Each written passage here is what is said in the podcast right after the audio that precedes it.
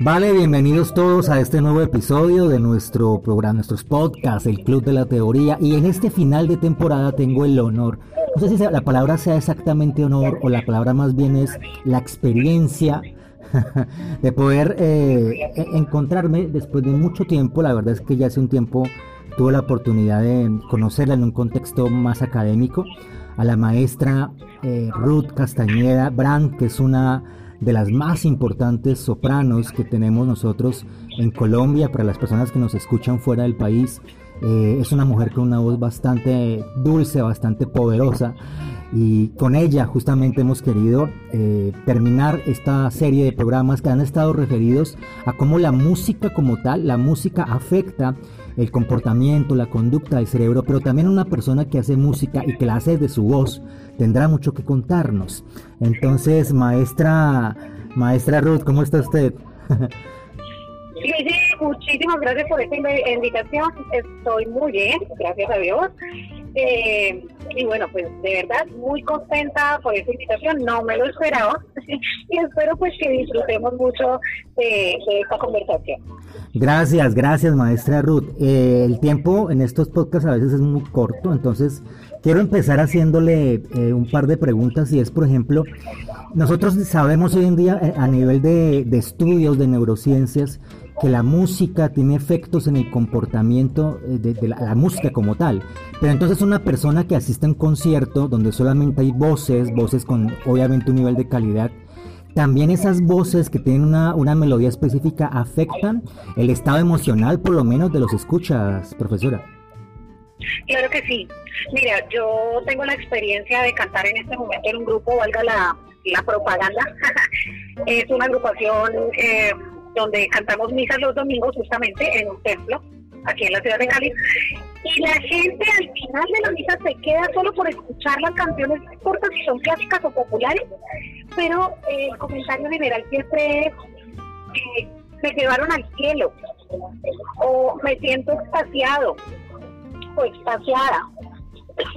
eh, por un instante me hicieron olvidar mis problemas. O sea, imagínate, la gente logra traerse por un instante de una realidad que puede ser muy dura, simplemente para dejarse llevar por este placer de las, de las sonoridades, ¿no? De unas sonoridades además muy coherentes. A nivel personal, te cuento una anécdota que tuve en algún momento en un concurso, en un festival en Tunja, donde llevaron un cuarteto vocal ruso.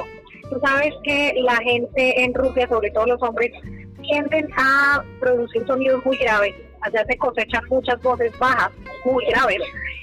Y la vibración que producen estas notas hicieron que varios de nosotros nos saliéramos porque nos estaban produciendo una necesidad como de llorar. Nos oh. llegaron a conmover tanto y la vibración empezó a, generar una sensación de, de cierta angustia y de llanto. Claro, claro, uf. Qué fuerte esto. Claro, se entendería porque gran parte, casi 70% del, del ser humano es líquido y ese líquido se afecta por las ondas de, la voz y demás. Qué interesante. Eh, maestra Ruth, eh, ¿por qué no es, uno pensaría que, bueno, no está en ese medio que tú te mueves, que no es tan común este tipo de voces, por lo menos en Colombia? ¿Por qué? Lo que pasa es que eh, la fisiología y la genética tienen mucho que ver. Eh, nosotros tendemos a tener una cierta estatura, tener unos ciertos rasgos, ¿cierto? Eh, las voces que tienden a ser gruesas son, eh, pertenecen también a cuerpos gruesos. Tú sabes que, por ejemplo, en Asia los climas son, podríamos decir que inclementes, ¿sí? Entonces, la, eh, los hombres tienden a ser más corpulentos, más gruesos, eh, de alguna manera más muchidos. Y las cuerdas también tienden a ser más gruesas.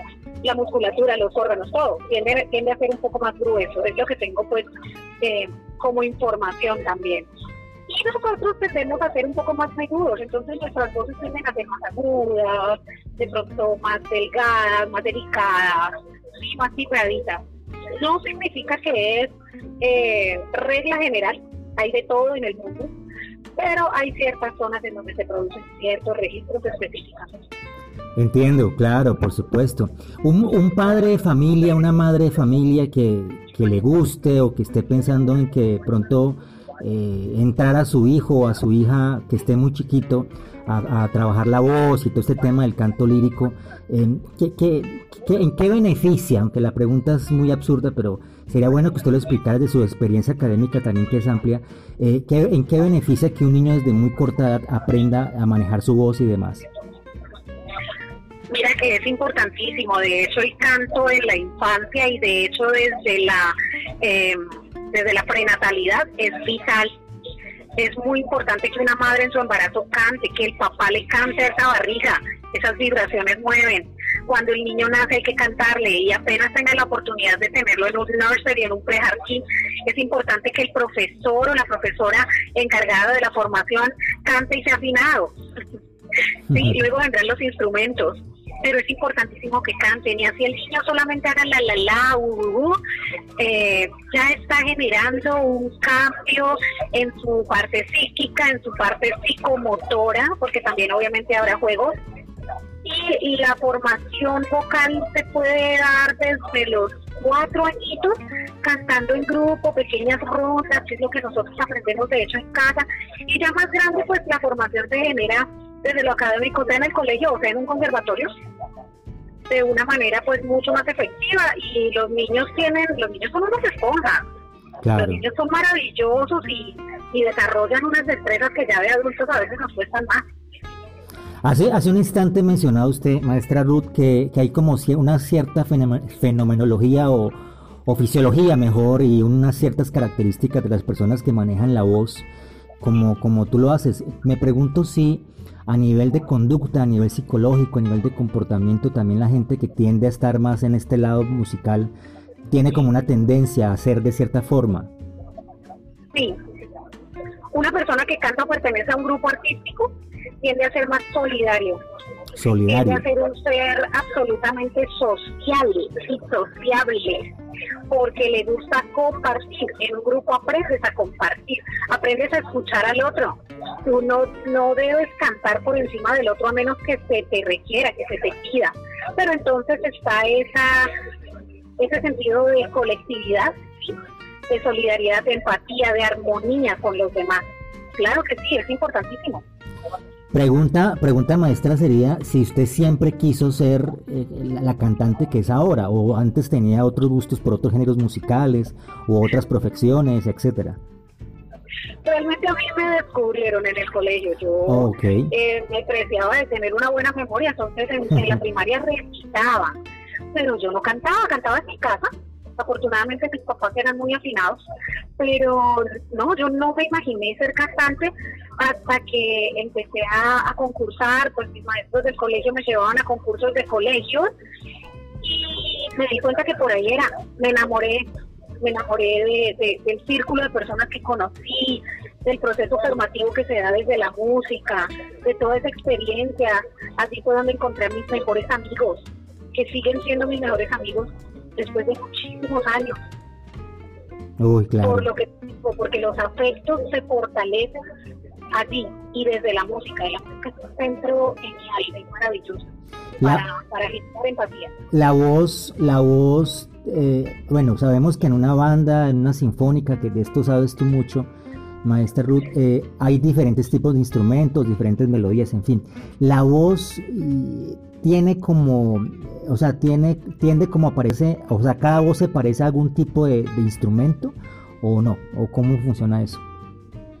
Tenderíamos a pensar que más bien los instrumentos se parecen a las voces, incluyendo las voces eh, o los sonidos que producen los animales, ¿no? Sí. También a los sonidos de la naturaleza.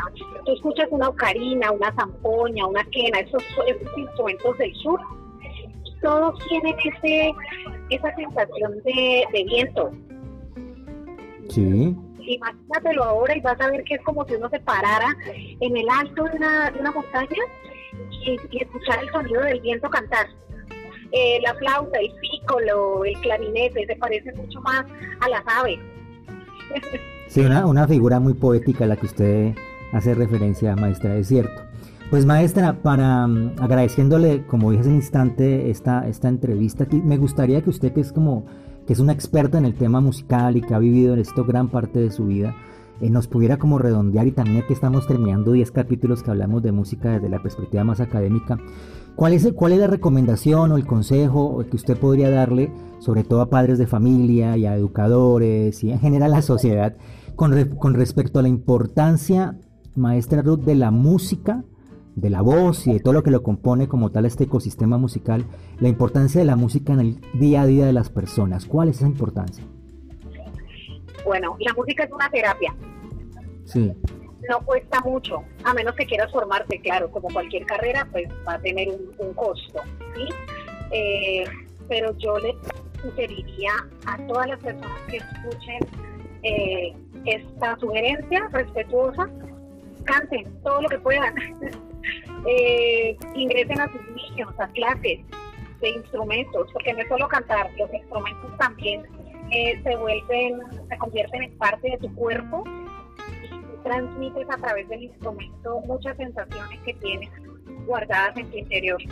Así que en la medida de lo posible canten mucho, toquen mucho, pero también aprendan a hacerlo bien y sobre todo disfruten de buena música.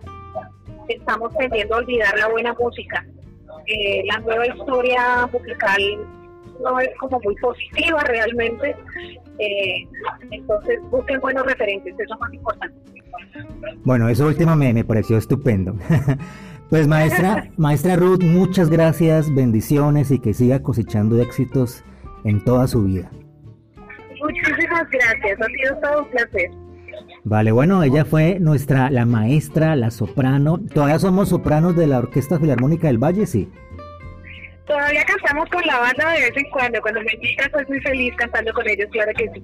Ahí estamos, correcto. Así que aquí estamos eh, cerrando de esta forma nuestro último episodio, estos 10 eh, podcasts relacionados con la ciencia de la música.